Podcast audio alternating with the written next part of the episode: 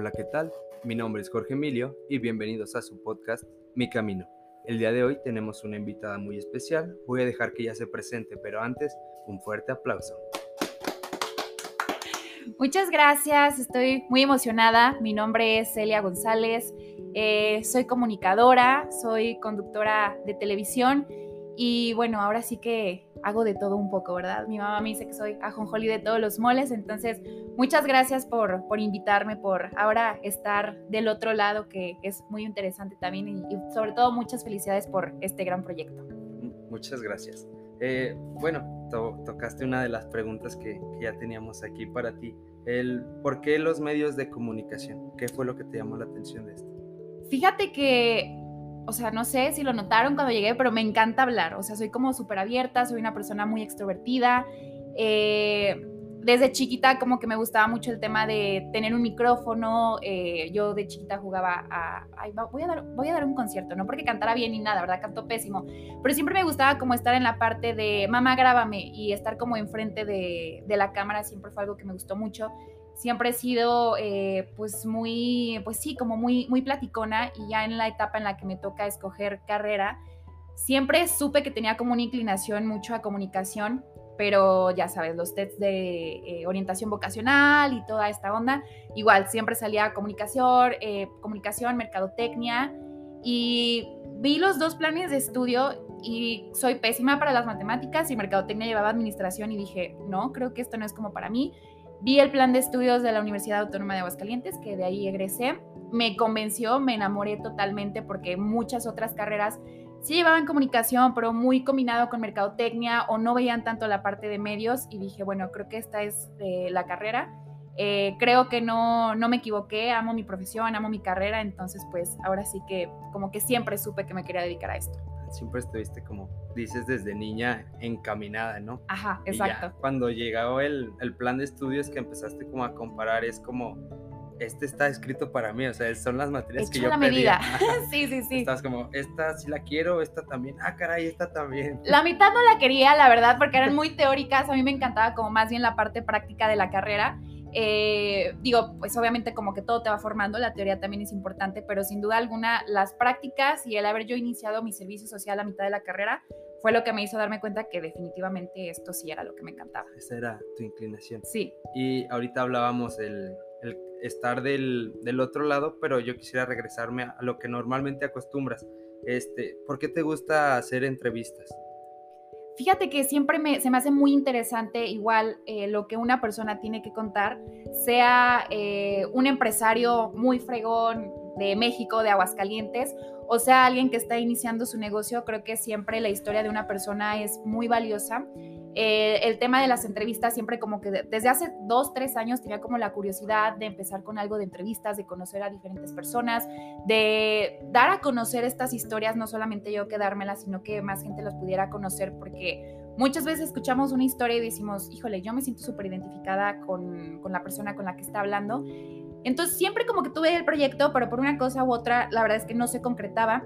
Y ya después, eh, pues vi la manera con la televisora con la que ahorita estoy trabajando, que es eh, Ultra, que se diera como este proyecto de, oye, pues sabes qué, a mí se me hace muy interesante, sobre todo aquí en Aguascalientes, que creo que hay como muchísimo talento, el ver a otros emprendedores, sobre todo emprendedores jóvenes, que vayan como conociendo esta, esta historia de cómo iniciaron, que sí, que no.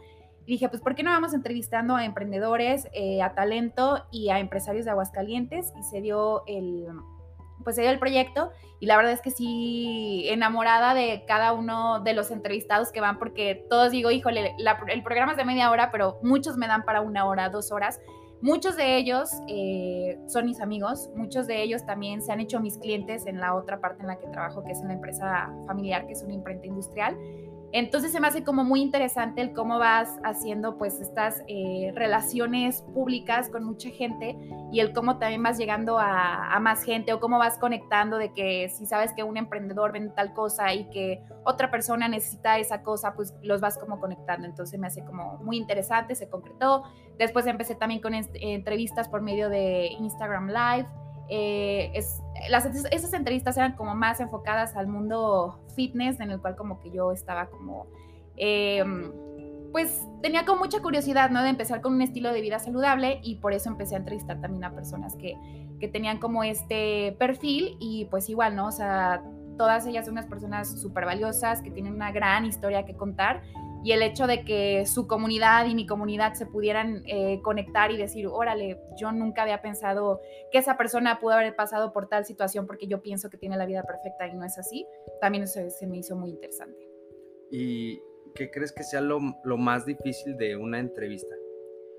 Lo más difícil es cuando te toca un entrevistado que está como súper nervioso y que no es muy abierto, ¿no? O sea, como que sacarle esa respuesta que quieres, eh, el que se abra más, el, ir como más allá. Me ha tocado que he entrevistado a personas que se abren tanto que incluso lloran, o sea, que tocan, toco igual fibras sensibles, eh, no con la intención de hacerlos llorar, obviamente, pero creo que eso es como cuando dices, wow, o sea, qué padre que se abran tanto, pero sí creo que lo más difícil es... Eh, pues sí, sacarles como una muy buena respuesta o ir encaminando la entrevista hacia donde tú quieres y que la persona esté como muy cerrada o muy hermética, creo que ese es un gran reto. El, sacarle el juguito a, todo eso. Y bueno, ahorita nos hablas que estás en una televisora. Eh, no sé, ¿fue muy difícil entrar a la televisora o es aún más difícil el tener que mantenerse? Digo, esta televisora eh, en específico Mm, fue como que todo se dio, ¿no? O sea, em, un amigo me dijo, oye, ¿sabes qué? Están buscando a una conductora con tu perfil, ¿por qué no te acercas? Lleva tu currículum. Dije, ah, bueno, pues nada pierdo, ¿no? Entonces voy a, una entrevista y me dicen, ¿sabes qué? Es que estábamos buscando eh, un perfil para cubrir una vacante que ya está eh, cubierta, pero eh, se nos hace muy interesante lo que tú nos vienes a ofrecer, se nos hace interesante lo que tú dices de las entrevistas lo vamos a checar y nos comunicamos contigo, ¿no? Y yo, ah, pues está bien. Yo la verdad es que dije, yo creo que ya no va a pasar nada, ya tienen la vacante cubierta, pues ya no pasa nada, ¿no? Y a las, creo que dos semanas me vuelven a hablar y me dicen, oye, pues, ¿cómo ves si este, hacemos este proyecto juntos? Y le vamos dando como que este toque y bueno, ya me hicieron como una propuesta y dije, pues yo encantada de la vida. Y así fue como, como se dio. Entonces creo que como que eh, esta, este trabajo se dio como muy natural y muy fácil como, bueno, hay veces en que la vida te pone como las cosas ahí, ¿no? O sea, de tanto trabajo, de tanto que haces como esforzándote durante tu vida, la vida dice, bueno, ten un premio. Ahí está. sí, sí, sí. Disfrútalo. Exactamente, fue, 100%. Fue algo así como lo que pasó. Y hasta este momento, ¿cuál crees que haya sido uno de los mayores retos en tu carrera como comunicadora? Qué pregunta tan difícil. Este, yo creo que una decisión muy complicada que tuve que tomar en su tiempo fue renunciar a una televisora para la que yo trabajaba, que queda muy cerquita de aquí. Este, ese fue, esa fue yo creo que un punto en el que decía, ya tengo algo seguro, estoy en un programa que me encanta, en un lugar que también me gusta, digo como en todo, ¿no? Hay cosas que pues no te van a llenar 100%, pero por ahí como que se trabaron las cosas de que si se daba o no se daba un proyecto, de que te dicen que te ofrecen una propuesta y a la mera hora no la cumplen. Entonces yo dije, pues creo que ya, o sea, ya estaba graduada, ya tenía cierto tiempo en, el medio. Dije, creo que yo me tengo que dar mi lugar, no me merezco que me estén haciendo trabajar de 7 de la mañana a 7 de la noche y que me estén pagando eh, pues lo que me pagaban en ese entonces. Entonces dije, bueno, creo que yo me tengo que dar mi lugar, tengo que valorar mi trabajo porque creo que este medio es muy complicado y es muy mal pagado porque nosotros mismos permitimos que nos paguen mal, ¿no? Entonces dije, no, pues yo creo que es momento de ponerle pausa. Fue algo que me costó mucho porque yo no tenía como otra propuesta en turno de, ay, no te preocupes, te recibimos en esta televisora porque tampoco la había como buscado, ¿no? Entonces, entonces decido ponerle eh, pues stop en ese entonces a, mi carrera en la televisión y, mm, fue una decisión eh, muy complicada, pero el día de hoy y bueno, desde ese día que, que, tomé la decisión, creo que fue la mejor. Al día de hoy la verdad es que no me arrepiento, o sea, esa decisión me hizo estar en otros lugares, en otros trabajos maravillosos, como lo fue cuando estuve en el CRIT Aguascalientes en Relaciones Públicas, eh, después estuve en Televisa, eh, trabajé con mi papá en la, en la, imprenta familiar. Entonces fueron, fue una decisión que en su momento se me hizo muy complicada, pero fue en su momento y ahorita digo, fue la mejor decisión, ¿no? Sí, el, bueno, siento que esas decisiones son como, bueno, en ese momento son como de vida o muerte, ¿no? Pero eh, después, cuando lo ves en retrospectiva, es cuando te das cuenta que el aprender a soltar es lo que te da como los mayores beneficios. Tenías estos miedos de que es que esto es lo que tengo seguro, pero también tenías esto de que pues es que no me tratan como quiero, no tengo los beneficios que me gustaría tener, ni siquiera tengo el programa que me gustaría tener. Decidiste soltar, las cosas fluyeron y ahorita estás, digamos que en, donde siempre quisiste estar, siempre se puede estar como mejor y siempre tenemos como más objetivos, pero en retrospectiva el, el aprender a soltar es muchas veces lo que nos cuesta, pero detrás de eso es donde viene como una gran recompensa. 100%, todos los frutos. Y una, una pregunta así como acá, un poquito personal, de a quién te gustaría llegar a entrevistar. Puede ser, no sé, a nivel Aguascalientes o nivel nacional o mundial, así que te dijeran, hoy te podemos poner a, a quien tú quieras, a quien te gustaría. Ah, qué complicado. Sabes que a mí me gusta mucho la historia y yo me iría como, o sea, alguien que ya murió, ¿no? O alguien así que ya no, ni al caso. Me gusta mucho la historia eh, de Enrique VIII, el que tuvo sus seis esposas y mandó a la horca Ana Bolena y todo eso. Entonces a él se me haría como padre entrevistarlo porque siento que tiene, o sea, no sé qué estaba pasando por su mente cuando tuvo toda su, historia. Entonces a él se me haría como muy interesante entrevistarlo. De, de, ahorita, por ejemplo, de México, Paola Rojas se me hace un perfil de wow, o sea, top, top, top, de noticias, como conduce, o sea, se me hace así como, como, como wow. Eh, híjole, es que me, agarraron en curva, ¿eh? O sea, esa no la había, nunca me había puesto como a pensar así de, a ver, ¿a quién te gustaría entrevistar? Pero yo creo que, que, estas dos personas que te menciono son las que ahorita se me ocurren, que son personas, bueno, Paola Rojas es una conductora, una periodista que admiro eh, muchísimo y que si se diera la oportunidad de entrevistarla, pues diría, órale, ¿no? O sea, qué padre. Muy bien, muchas gracias. Y ahorita se me ocurre que por ejemplo, la carrera de comunicación no es como siempre, pues bien vista, ¿no? Hay carreras en las que cuando uno va por sus sueños es como que es juzgado por, por la sociedad. No sé cómo haya sido el apoyo de tus padres en este caso cuando les dices, yo quiero estudiar comunicación. O sea, porque es, a veces para los papás como, no, porque no eres médica o abogada o cosas así. ¿Cómo fue esta situación? No, la verdad es que soy súper bendecida porque mis papás siempre han apoyado mis decisiones como en ese ámbito, o sea, profesionalmente siempre ha sido, o sea, vas, si tú crees que es la mejor decisión, vas con todo. Y cuando les dije de comunicación, me dijeron, yo creo que sí es la, la carrera para ti. Hubo un momento que igual y dije, mm, pues igual y relaciones industriales, que pues la verdad es que nada que ver. Y ahí sí como que me decían, piénsalo bien, no, no creo que esa sea la carrera para ti, pero si la quieres, también te apoyamos. Entonces cuando ya decidí comunicación y, y me tuve que preparar para el examen eh, de admisión y todo, la verdad es que siempre fui como muy, muy apoyada, o sea, al 100% con su apoyo, sí. Muy bien, el, el, apoyo de los padres siempre es como un plus, ¿no? Sí. El saber que están ahí atrás para cacharte en caso de que te caigas. Y bueno, nos mencionaste algo de que empezaste con entrevistas en el Mundo Fit.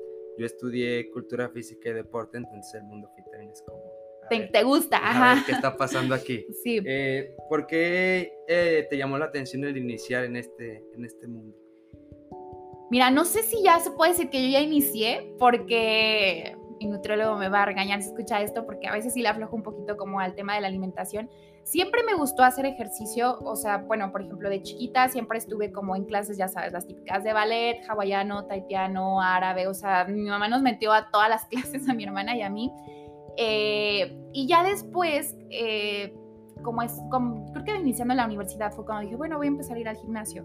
Pero era la típica de empiezo el lunes, empiezo en enero y duraba tres semanas y como que aflojaba un poquito y ya después volvía y como que nunca era como tan constante, ¿no?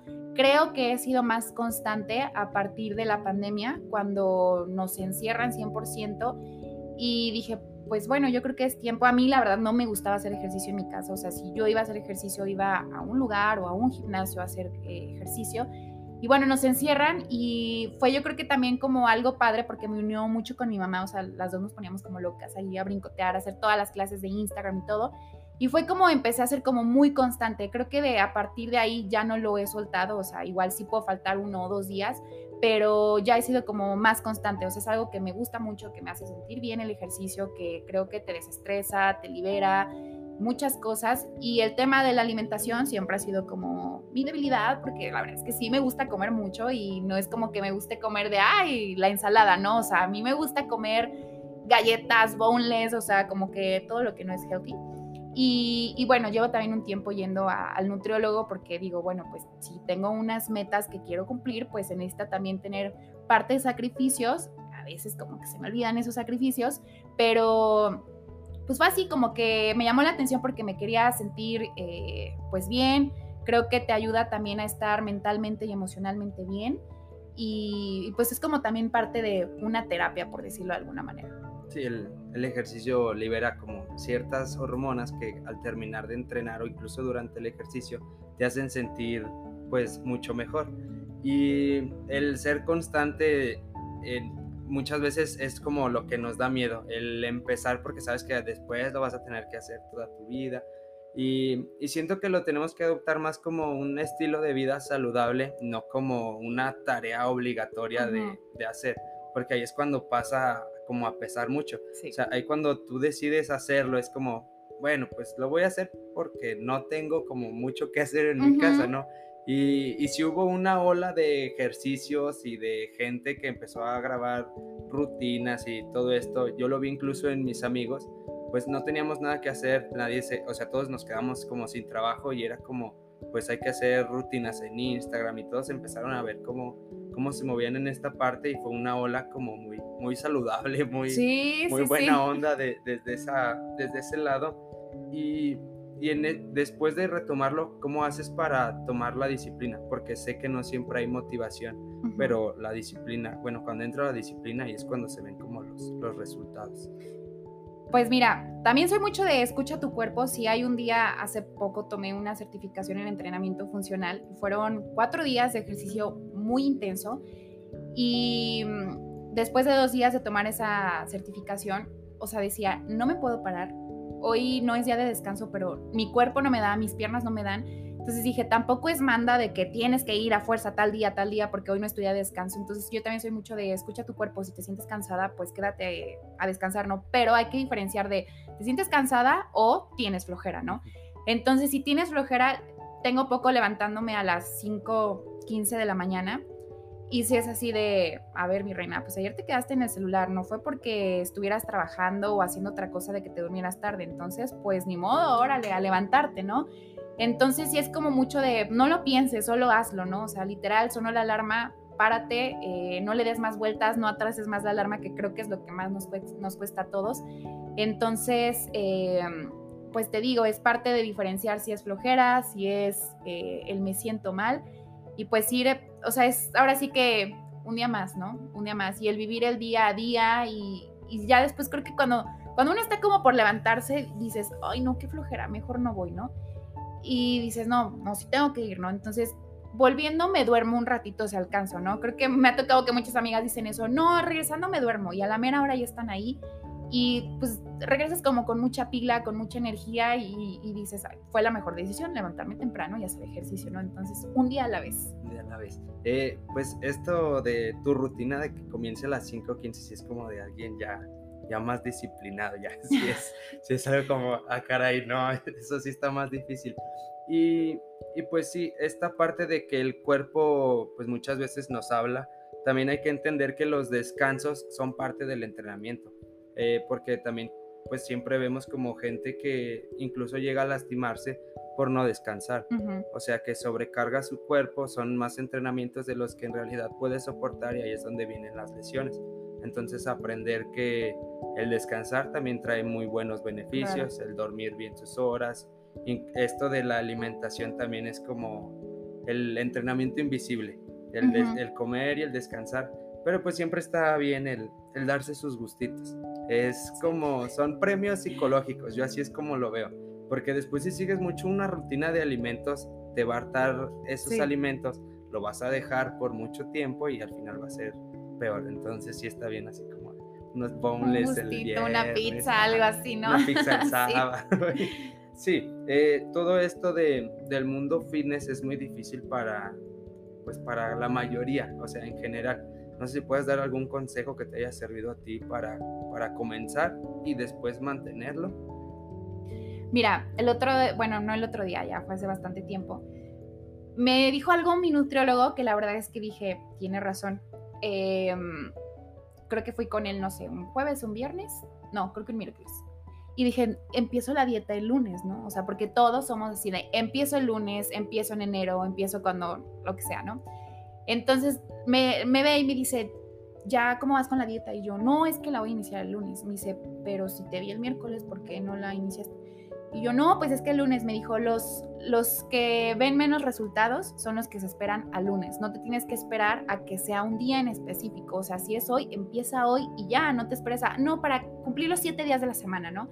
Entonces creo que es eso, ¿no? O sea, de, creo que debe de haber como un convencimiento muy personal de realmente quiero iniciar con un estilo de vida saludable eh, no nada más es para que me quede el vestido porque me voy a ir a la playa, o sea, realmente es de, bueno, quiero cambiar mis hábitos para sentirme bien, para cuando tenga 50, 60, 70 años no diga, bueno, ¿por qué no lo hice cuando tenía más energía? Mi mamá me va a matar porque dije 50 años, pero no es cierto, mamá, 60, 70 años, este, pero cuando tenía como, como más energía, entonces yo creo que es la, la cuestión es que te decidas y que digas, hoy empiezo igual si al principio es como lo más complicado, entonces tampoco empiecen de, no, bueno, hoy voy a comer pura lechuga y voy a hacer 10 burpees, bueno, 100 burpees y pesas y bueno, que ese día quieren hacer todo porque el día siguiente no se van a levantar, ¿no? Entonces yo creo que el progreso tiene que ser gradual y empezar hoy y no pensarlo de hasta que llegue el lunes, ¿no? Yo creo que eso es como lo más importante, empezar. Sí, mencionaste dos cosas que me parecen muy, muy, muy, muy importantes. El hacerlo gradual que es, eso es muy real, porque muchas veces vemos a toda esta gente nueva en el gimnasio, ya sea en enero o antes de vacaciones, y, y, lo dan todo, o sea, dan su máximo y de repente ya ves que está sentado todo mareado, que se le fue, se le bajó la presión, se le bajó la glucosa porque no están comiendo, no están descansando bien. O sea, son todas estas personas que por eso es que se asustan del ejercicio. Después hacen tanto ejercicio que al día siguiente, como dices, no se pueden levantar porque ese mismo día quisieron hacer 50 sentadillas con peso que no están acostumbrados y ni para ir al baño pueden al día siguiente. Y otra de las cosas muy importante, el no esperar el lunes, esto que te menciona tu, tu nutriólogo, también siento que nos ayudaría si lo viéramos en nuestra vida así diario.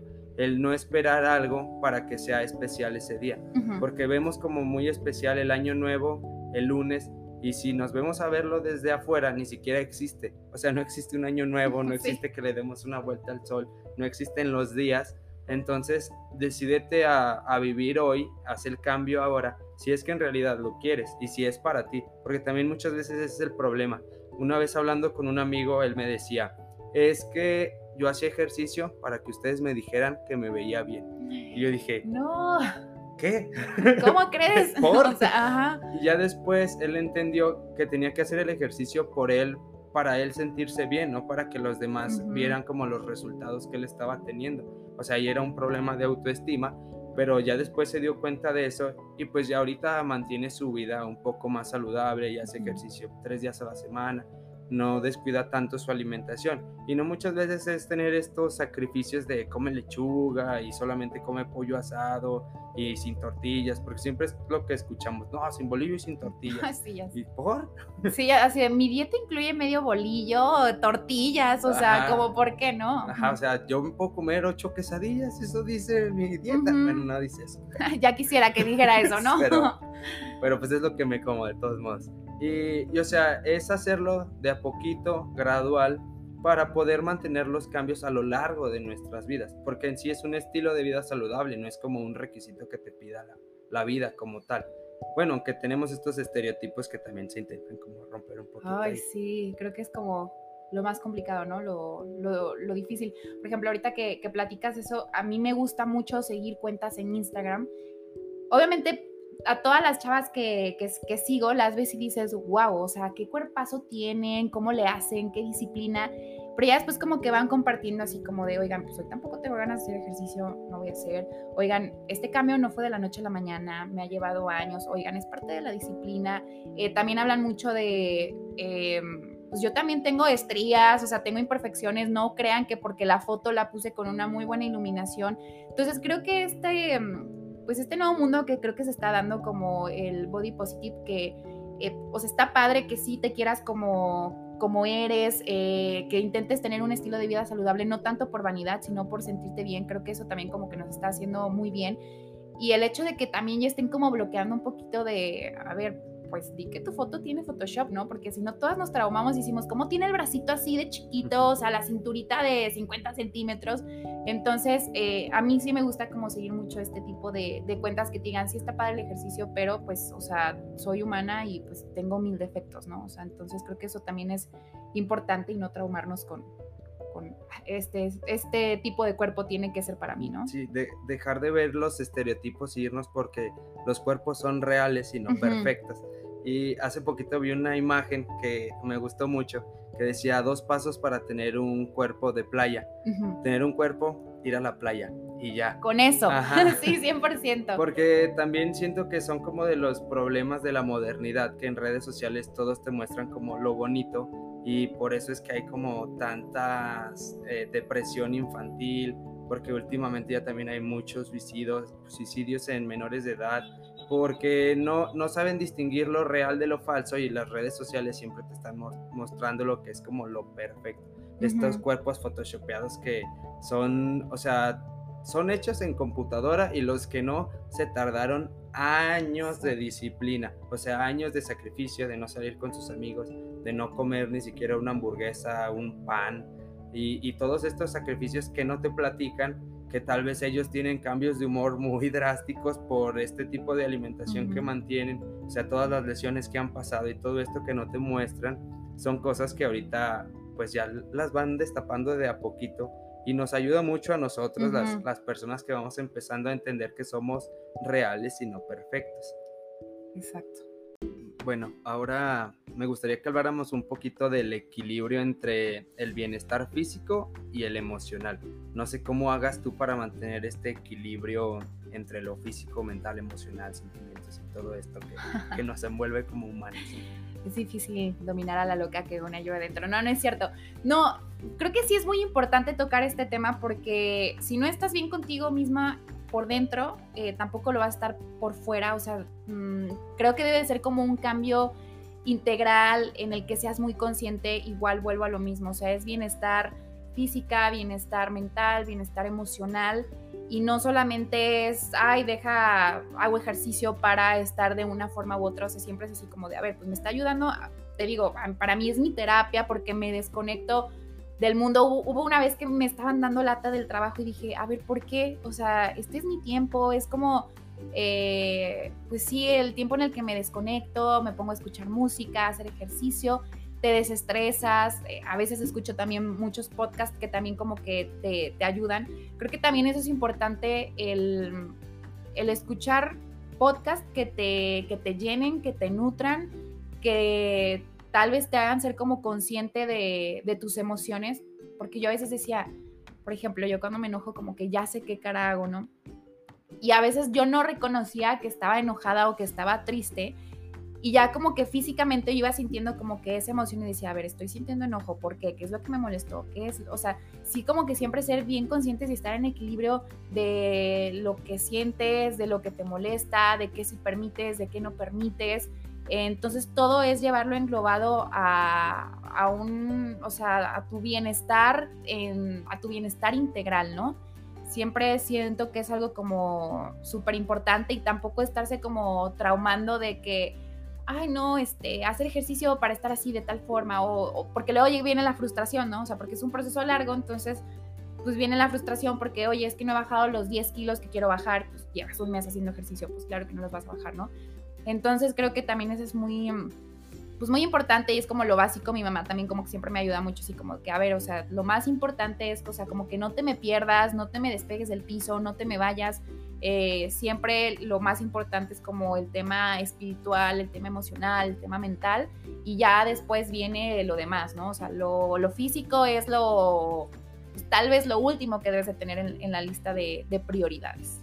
Eh, ahorita con lo que dices, el, el hecho de estar entrenando y hacerlo como terapia, a mí también me pasa. Últimamente no he tenido como mucha oportunidad de entrenar, pero los ratos que los hago los disfruto mucho porque te envuelves en lo que estás escuchando. Tú escuchas podcast o no sé si escuches música, pero pues muchas veces en cada repetición con la música se disfruta, ¿no? El sentir el hecho de, que se está moviendo tu cuerpo, de sentir a veces hasta ese dolorcito de que ya es la última repetición y, con el tiempo, después ya puedes empezar a ver como los resultados frente al espejo, después de cierto tiempo.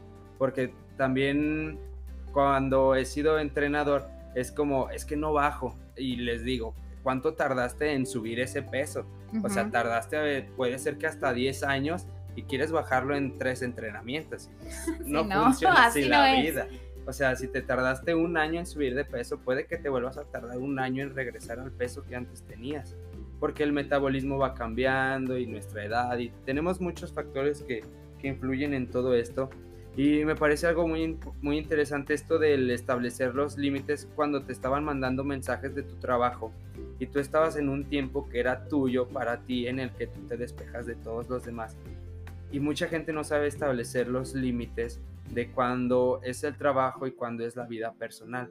Porque también esto de las redes sociales, los famosos hablan mucho de ello, de que no tienen como mucho espacio para ellos, porque al ser como figuras públicas, piensa la gente que pasa a ser de su propiedad. O sea, tenemos estos famosos en los que ya es como, oye, ¿y por qué no subiste nada? Y empiezan a, atacar en mensajes y hay, hay veces que los fans son como agresivos y, y los, o sea, cuando los exponen, es como, o sea, existen esta clase de personas y ellos tienen que aprender como a establecer estos límites. Tú estableciste los límites en, el trabajo que pues hay un trabajo un poquito tóxico. Ajá, sí, sí, sí, tienes que, o sea, y en todo, ¿eh? Lo tienes que establecer porque, digo, bien o mal, tuve un trabajo eh, con una jefa que admiro mucho, que le aprendí muchísimo y ella me decía, ¿estás disponible 24/7? Y yo, sí, o sea, porque estaba 24/7, entonces si yo a las 10 de la noche tenía que estar contestando un correo, sin problemas lo contestaba. Entonces como que me quedó como ese mal hábito de estar contestando pues mensajes de trabajo a la hora que fuera, yo no tenía problema. Digo, ahorita es un poquito eh, complicado el establecer un horario porque trabajo también con mi papá. Entonces, pues iba a mi papá a decirle, este, no, pues fíjate que ahorita no, pues ahí lo tengo al lado, ¿no? Entonces, este, Luego en eso sí es como un poquito complicado, pero sí al menos en el gimnasio sí trato como de respetar, sobre todo te digo, porque es como mi, mi terapia y poner límites como, como en todo, ¿no?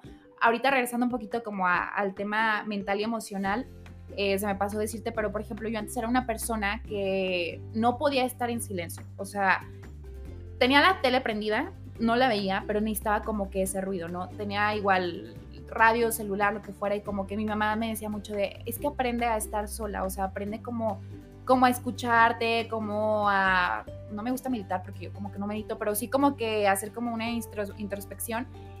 Entonces hubo un momento, ya tengo varios años, en el que si yo no tengo la televisión prendida, si yo no tengo eh, música, o sea, no pasa nada. Entonces creo que muchas veces nos llenamos como de mucho ruido y no nos dejamos como escucharnos de, oye, a ver, cómo me he sentido hoy, cómo voy, qué está pasando, qué sí, qué no. O sea, como hablar con uno mismo creo que también es como, como parte de establecer esos, pues esos límites, qué si estuvo bien en mi día hoy, qué no, qué sí voy a permitir. Entonces, este, creo que también es parte de, ¿no? O sea, no llenarte como de ruido la cabeza o de basura la cabeza, sino también de mucha convivencia contigo, mucho estar como pues sí, como, como platicando contigo y, de estarte conociendo, porque siento que nunca te terminas de conocernos, o sea, porque puede pasar una situación y tú juras que reaccionas de una manera y reaccionas de otra completamente diferente. Entonces también ese, ese pudiera ser un consejo, ¿no? O sea, escúchense muchísimo a, a ustedes, eh, traten de, de, tener sus espacios y de no llenarse como siempre de, de ruido. Sí, el, el ser conscientes incluso de nuestra existencia, llega a ser muy complicado en este mundo moderno en el que vivimos súper acelerados, en el que siempre creemos que tenemos que estar disponibles para el trabajo, que tenemos que estar disponibles para todos nuestros amigos. Y esta herramienta del celular a veces se vuelve hasta contradictoria porque te causa muchas distracciones. Bueno, ahorita tenemos todas estas aplicaciones que es Facebook, Twitter, Instagram, WhatsApp, en las que puedes distraerte de, de ti en todo momento. O sea, en todo momento puedes no estar en comunicación contigo. Y eso que mencionas es muy importante, el, llegar a autocuestionarnos, incluso el cómo me siento hoy, el por qué me hizo molestar eso. O sea, en realidad esa fue la molestia o la causó algo más. Porque muchas veces el enojo viene de miedo o de frustraciones. O sea, reconocer de en verdad desde dónde vienen nuestras emociones para saber cómo y controlarlas, creo que no es la palabra, sino saber cómo encaminarlas. O sea, saber que, pues si me molesté y me enojé, no empezarle a gritar a la persona que digamos que en ese momento me hizo enojar, sino reconocer de dónde venía y, y aprender cómo a liberar estas emociones que muchas veces es muy complicado, que por eso es como la importancia de, de la terapia. Yo los invito a que vayan a terapia. Por favor. por favor. Y, y, o sea, son estas herramientas que, que, van surgiendo conforme vas aprendiendo de, aprendiendo de ti mismo. Cuando empiezas a autocuestionarte, es cuando en realidad empiezas a, a descubrir quién, es, quién eres en realidad. Esto que dices de que tú dices, ya sé cómo voy a reaccionar ante tal situación sucede y haces algo totalmente Todo lo contrario. distinto. Todo fuera del guion y es como, ah, caray, pues, ¿quién reaccionó en realidad? ¿Yo o mi otro yo o, quién fue? Eh, entonces aprender como a cuestionar esta parte. Y ahorita que dices que, que no tienes como un horario como tal, me gustaría que habláramos de, de, este negocio de tu papá, que tengo entendido es el, un emprendedor al que tú llegaste a, entrevistar. Sí. Entonces, me gustaría que habláramos un poquito ahí, ahí de eso. ¿Cómo, ¿Cómo lo llevas? Mira, yo creo que mi papá es una de las personas que más admiro en la vida, o sea, es una persona como muy perseverante, o sea, lo que se propone eh, lo logra. Eh, él empezó a sus 21 años ya tenía una empresa. Eh, se me hace que es una de las personas igual más inteligentes que conozco y que desde chiquito como que él siempre tuvo muy claro, porque mi abuelo se lo inculcó mucho, que él, él tenía que ser su propio jefe, ¿no? Porque ambos tenían, bueno, mi papá tiene un carácter muy fuerte, mi abuelo también tenía un carácter muy fuerte, entonces como que ellos sabían que no iban a poder lidiar como con un jefe, entonces dijeron, pues creo que la mejor opción es que tú seas como tu propio jefe. Mi papá empezó primero en, una, en el negocio de la serigrafía, ya después se cambia a la impresión offset, que este, bueno, es la impresión en papel eh, y cartón, y es una imprenta industrial, ¿no? Entonces ya tiene más de 27 años que la tiene aquí en, en Aguascalientes, ya es un, un gran tiempo. Eh, a la par de estar con la empresa, siempre se ha preparado mucho con distintos diplomados. Estuvo en. Fue presidente de la Canagraf, me parece, en 1900. Creo que era cuando yo casi iba a nacer o ya había nacido, en 1994, algo así, en 1997. Eh, después estuvo en la Coparmex, fue presidente de la Coparmex. Eh, yo le digo que me acuerdo perfecto que cuando entró a la Coparmex y nos platicó a mi hermana y a mí que estaba en Coparmex, yo así como de, bueno, papá, ¿y qué es la Coparmex? ¿Y qué es lo que hacen? Y, ah, bueno, es la Confederación Patronal de los Empresarios y, ay, qué padre. Y yo le dije, algún día vas a ser presidente de ahí, ¿no? Entonces nunca se me olvida que le dije, algún día vas a ser presidente y el día que lo fue fue así como de, wow, ¿no? O sea, sí, sí lo logró. Después de ahí, eh, actualmente es eh, presidente del Consejo Coordinador Empresarial de Aguascalientes. Entonces, yo no sé cómo le da la vida, la verdad, porque digo, con tantos compromisos con la empresa, con todo, pero siempre ha tenido como sus metas muy, muy claras, siempre ha sido como muy perseverante. Entonces, cuando se da el proyecto de, entrevistar a los emprendedores y a los empresarios, pues obviamente dije, pues mi papá tiene que estar ahí, ¿no? Este, a mí se me hace que es un gran empresario y el hecho de que también comparta como su historia de cómo empezó, em, de que igual empezó con una maquinita súper chiquita y el día de hoy ya tiene a más colaboradores y como que ver como, como todo eso, entonces si a mí me preguntas, ¿cuál es tu entrevista favorita? Definitivamente esa es como la super top, la, entrevista, porque era como chistoso, ¿no? Empezamos y, papá, Raúl, ¿cómo te digo, no? Entonces estuvo, estuvo muy padre la, entrevista, el que estuviera compartiendo y sobre todo a mí se me hace como muy importante el hecho de que los emprendedores conozcan a los empresarios que ya tienen como más carrera, que ya llevan muchos años en, todo esto y que los consejos de ellos creo que son como súper valiosos, el que sí, el que no, hazle por aquí. Entonces, eh, pues a mí se me hizo como muy padre tener también el proyecto de, entrevistar a los, a los empresarios y pues obviamente muy en especial que haya estado ahí ahí mi papá pues también estuvo, fue como un gran honor entrevistarlo, ¿no? Sí, el, el que alguien tan, tan sabio y con tanta experiencia te dé su consejo te puede ayudar mucho cuando tú vas empezando. Eh, hace, hace poquito, bueno, en el capítulo anterior tuvimos un invitado de YouTube y nos estaba dando así como sus consejos de creador de contenido y yo estaba así como, órale, también mi amigo estaba así como, o sea, teníamos mucho que aprenderle a la gente que, que ya pasó por esto, que nosotros apenas estamos pasando. Entonces siempre el hecho de que te den un consejo es, es muy importante y más si sabes escucharlo. Que a veces es donde los que van empezando es como, no, ¿y el que me va a enseñar si ya se quedó en el pasado? Sí, claro, ajá. O sea, siempre tenemos como también esa negativa. Y algo que quisiera preguntarte, ¿cómo le hizo tu papá para lidiar con esto de, de ser papá? Porque muchas veces con el emprender es muy difícil. Yo lo veo porque mi papá ahorita es un emprendedor, mi abuelito fue un emprendedor, mi mamá siguió con el trabajo de su papá. Entonces muchas veces es muy complicado el poder separar el trabajo porque como es de ellos, ellos lo viven en, carne propia, lo sienten, son unos apasionados y muchas veces lo llevan a casa. O sea, ¿cómo le hizo para lidiar con esta parte de, de poder separarlo o simplemente fue como, no, ustedes vénganse? se meten a trabajar conmigo? No, bueno, em, de chiquitas mi hermana y yo íbamos y, siempre era así como, hacemos empaques, ¿no? También. Entonces, hay, hay que pegar cajas, ¿no? Y cuando estábamos, no sé, 15 años, mi papá así de, pues si quieren las vacaciones, vénganse a la, pero a la parte de producción para que vean cómo se hace todo, o sea, que es como la parte de, de atrás, de cómo se imprime, cómo se suaja, cómo se pega, cómo todo. Y ahí en las vacaciones mi hermana y yo nos íbamos, ¿no? Yo la verdad no, o sea, a esa edad no me veía trabajando ahí con mi papá, sobre todo porque en ese entonces mi papá y yo, digamos que tenemos un carácter muy similar y chocábamos mucho, ¿no? Entonces decían, no, o sea, para nada, ¿no? O sea, verlo aquí en el trabajo, luego en la casa, o sea, nos vamos a terminar ahorcando, ¿no? Y ya después, eh, pues por una cosa u otra, me llevó a estar ahí en, en la empresa al principio como que decía, híjole, o sea, sí me va a llamar la atención, sí me va a gustar, o sea, actualmente es algo que me encanta, que se me hace súper interesante.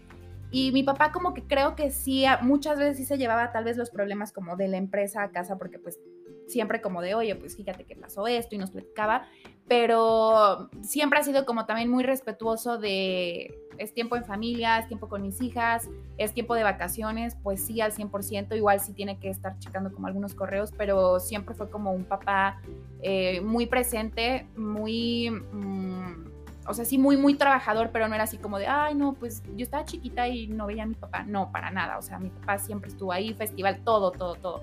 Y, mm, y pues esta parte de, de si sí quieren estar o no en la empresa, él también como que siempre lo, lo respetó, digo, siempre en nuestras decisiones nos ha apoyado mucho, pero por una cosa u otra, pues me llevó a mí a estar ahí. Todo el mundo decía antes de, uy, pues la que va a estar en la empresa va a ser Andrea, ¿no? Que mi, hermana se llama Andrea y ella estudió finanzas y siempre como que le llamó mucho el tema de los números. Entonces decían, yo creo que la que va a estar en la empresa va a ser Andrea, entonces pues se da completamente diferente y, y bueno, o sea, la verdad, feliz de, de seguir trabajando ahí con, con él una preguntita. ¿Tú eres la mayor o Andrea es la mayor? Mira, parece Andrea que es la mayor, pero no, no es cierto, Andy. no, yo soy la mayor. Nos ah. llevamos casi tres años. Ah, es que, bueno, de lo que he escuchado, aprendido, normalmente el hijo mayor hereda como las cosas del papá. Entonces, ahorita que mencionas esto de que su papá tenía un carácter muy fuerte y él también, y luego ya ahorita nos dices, ay, yo también tengo un carácter ahí un poquito muy fuerte, entonces se va heredando como al primogénito y también se heredan como estos gustos y el resolver como los conflictos que tiene un poquito ahí el papá, entonces siento que por eso tú fuiste la que se terminó como inclinando hacia ella. Eh, aunque digan que tu hermana estudia finanzas y todo esto, pues en realidad la, como que la carga genética se fue hacia ti y, y, fue lo que te llamó a ti, como este trabajo. Y pues me da mucho gusto el, que apoyes a tu papá, aún, aún tú teniendo como una carrera pues digamos que distinta, pero pues siempre es bueno el, apoyar a los papás y siempre estar como ahí para ellos, como ellos están siempre para nosotros, ¿no? O sea, como incluso regresarles un poquito de lo que nos dieron, ¿no? y, y, pues bueno, ya para finalizar el programa, no sé si quieras darles algún consejo a nuestros oyentes de, de cualquier tema en general, de emprendimiento, de que sigan la carrera que les gusta, de salud mental, de salud física, de lo que quieras, te lo dejo. Mira, de si están empezando la carrera que sea, eh, que estén súper convencidos, que no sea porque alguien les esté diciendo que porque el papá es abogado y el abuelo también, y esto es un tema de generaciones, que sea algo que realmente les llena.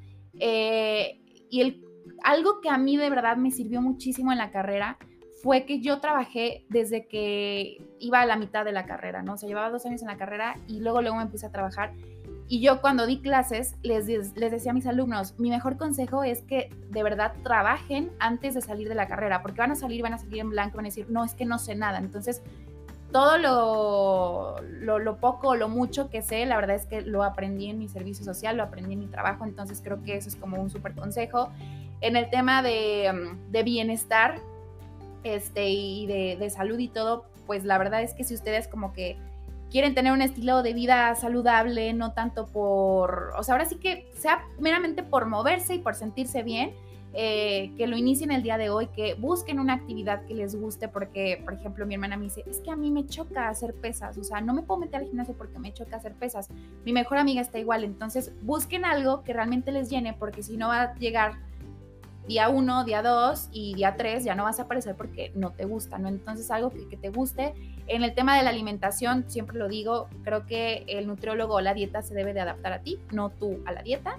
Y bueno, de, del emprendimiento, eh, pues ahora sí que busquen a gente que comparta como su misma pasión, que, que, puedan hacer un proyecto padre, consolidado y sobre todo que también busquen mucho el consejo de las personas que ya tienen como toda, toda esta experiencia y que no les dé miedo, ¿no? O sea, que se lancen, lo peor que puede pasar es que no salga como lo habían pensado, pero puede salir otra cosa mucho más padre.